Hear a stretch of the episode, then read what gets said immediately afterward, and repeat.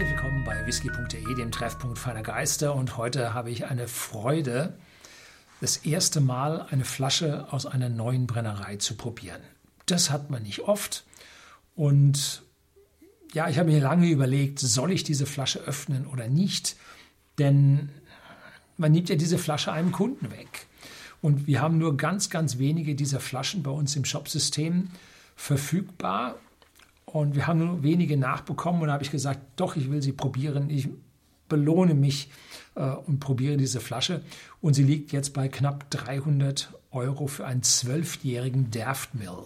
Daftmill haben Sie noch nicht gehört? Nein, ist eine Lowland-Brennerei, die bereits 2005 in Betrieb ging.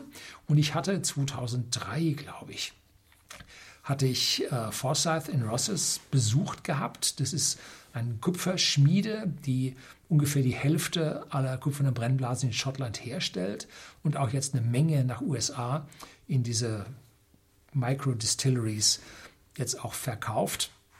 Ähm, und da bei der Besichtigung zusammen mit Richard, zusammen haben wir also diese Daft Mill äh, Potstills gesehen. Und da habe ich mir gedacht, oh, da gibt es eine neue Brennerei und so. Und dann war lange, lange Ruhe und dann kannte ich zwar den Namen, aber man wusste nicht wo und so.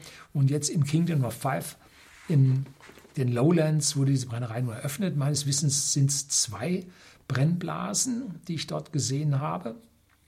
Und ähm, die Cuthberts Familie produziert also nur zu zwei Terminen im Sommer und im Winter und da in der Regel auch nur 100 Fässer oder selten mehr als 100 Fässer, äh, um diesen Whisky ja nun dann in ihre Fässer und auf Lager zu legen. Und die Fässer sind amerikanische Ex-Bourbon-Fässer von der Heaven Hill Brennerei, ähm, die erst befüllt sind.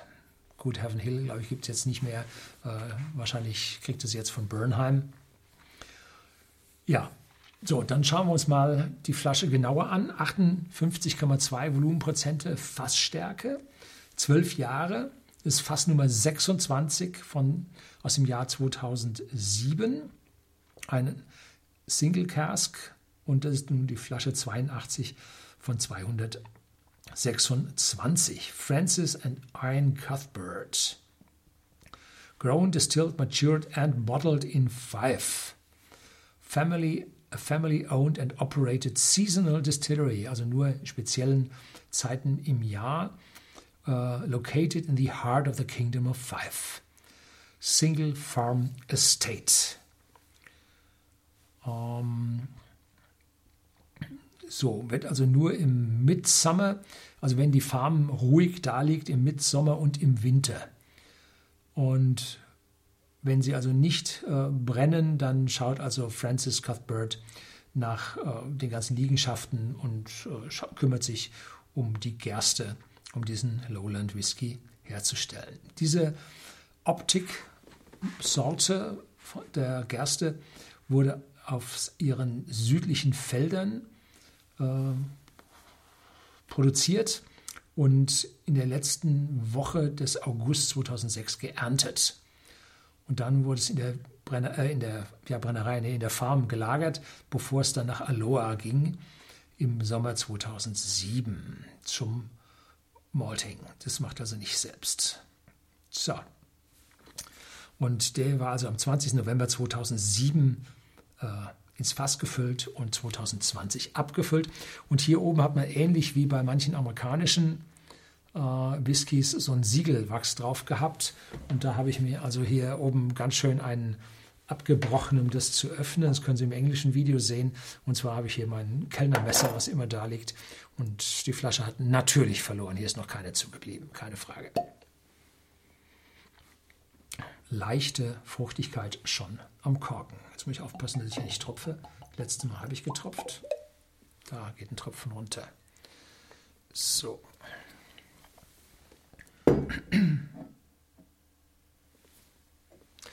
Die, eine der höchsten Flaschen, die ich kenne. Ich hoffe, das geht sich oben mit dem Greenscreen aus, in leicht anderer Grünton. Mal schauen, wie scharf wir das da äh, in der Farbe abgrenzen können. Ich bin mir nicht sicher, ob ich Film, äh, Fotos von den Potstills gemacht habe. Ich habe damals von einer anderen Brennerei Fotos gemacht. Ähm, ob ich da die aufgenommen habe. Wenn ja, dann zeige ich sie im Hintergrund, sonst zeige ich Ihnen irgendwas anderes, irgendwelche Lowland-Felder oder so. ja, schauen wir mal.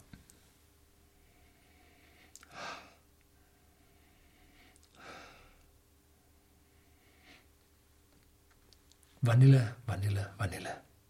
Wow. Dazu ein bisschen Karamell. Also eindeutig hier das Bourbonfass ganz lastig. Obendrauf eine deutliche Malzigkeit und eine leichte Fruchtigkeit, die aber noch nicht so stark ist. Jetzt muss ich mir erstmal ein Stückchen Wasser genehmigen. Weil ich jetzt hier schon lange geredet habe, nicht in diesem Video, sondern in drei Videos vorher, um, dass es mir jetzt etwas nach Wasser dürstete. Fruchtigkeit. Ja, nach frischem Obst. So alt ist der Whisky noch nicht. Und der Whisky ist nicht dreifach destilliert, sondern meines Wissens halt nur zweifach destilliert, sodass also einem Highland Whisky ähnlicher ist als dem angeblich typischen Lowland. Mittlerweile sind auch die meisten Brennereien in den Lowlands nur mit zwei Brennblasen ausgestattet. So, dann schaue ich jetzt mal zu, dass wir die Alkoholstärke hier unter 50 bekommen. Sollte reichen. Und sofort bilden sich hier also Schlieren, weil der Alkohol sich mit dem Wasser nicht so richtig mischt. Augenblick warten. In der Zeit steigen besonders viele Aromen auf. Jetzt gibt es einen Schwall an frischer Fruchtigkeit, richtig massiv, die jetzt die Vanille überdeckt.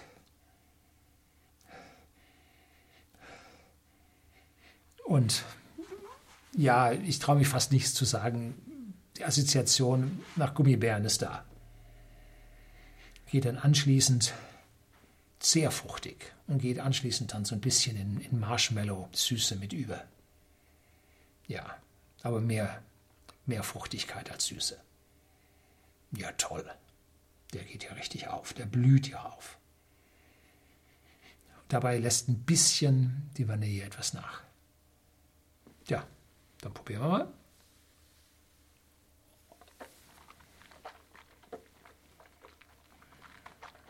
Mhm.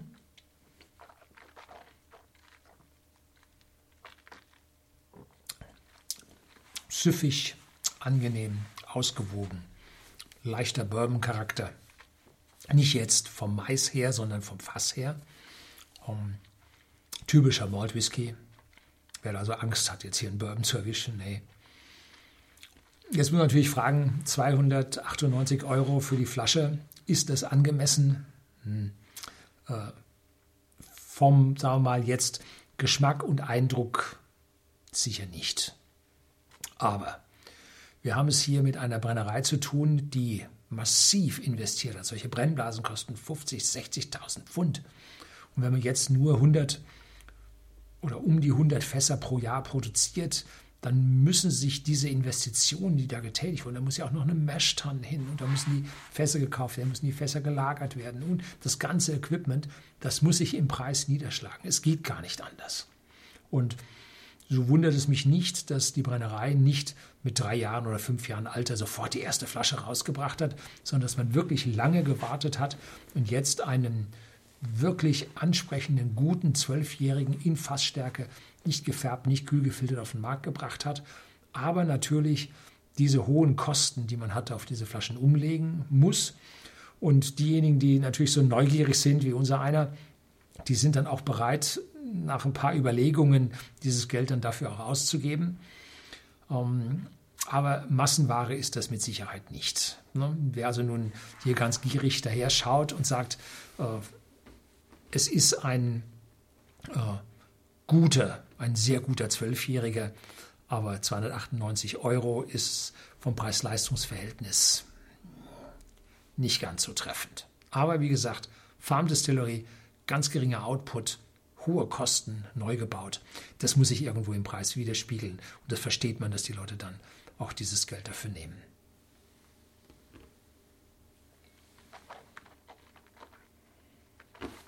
Hm. die Chance, dass Sie von dieser Flasche, hatte ich das auch nicht vorgelesen, 26, doch 26. von 2007, 26 fast 2007, dass Sie von dieser noch was erwischen, ist gering, weil es wird jetzt sehr, sehr schnell, werden die Reste von diesem Fass vergriffen sein. Ähm, wir haben gute Hoffnung, gute Chancen, dass da in den nächsten Jahren immer was nachkommt. Aber auf stark sinkende Preise würde ich jetzt nicht wetten. Ähm, so ist es halt. So, also da lasse ich mich jetzt nicht weiter drüber aus. Äh, ich freue mich riesig, dass ich mal wieder eine neue Brennerei probieren durfte. Ist jetzt wieder ein paar Jahre her, dass ich die letzte neue Brennerei in Schottland probiert habe. Aber hier war jetzt mal wieder fällig. Das soll es gewesen sein. Herzlichen Dank fürs Zuschauen.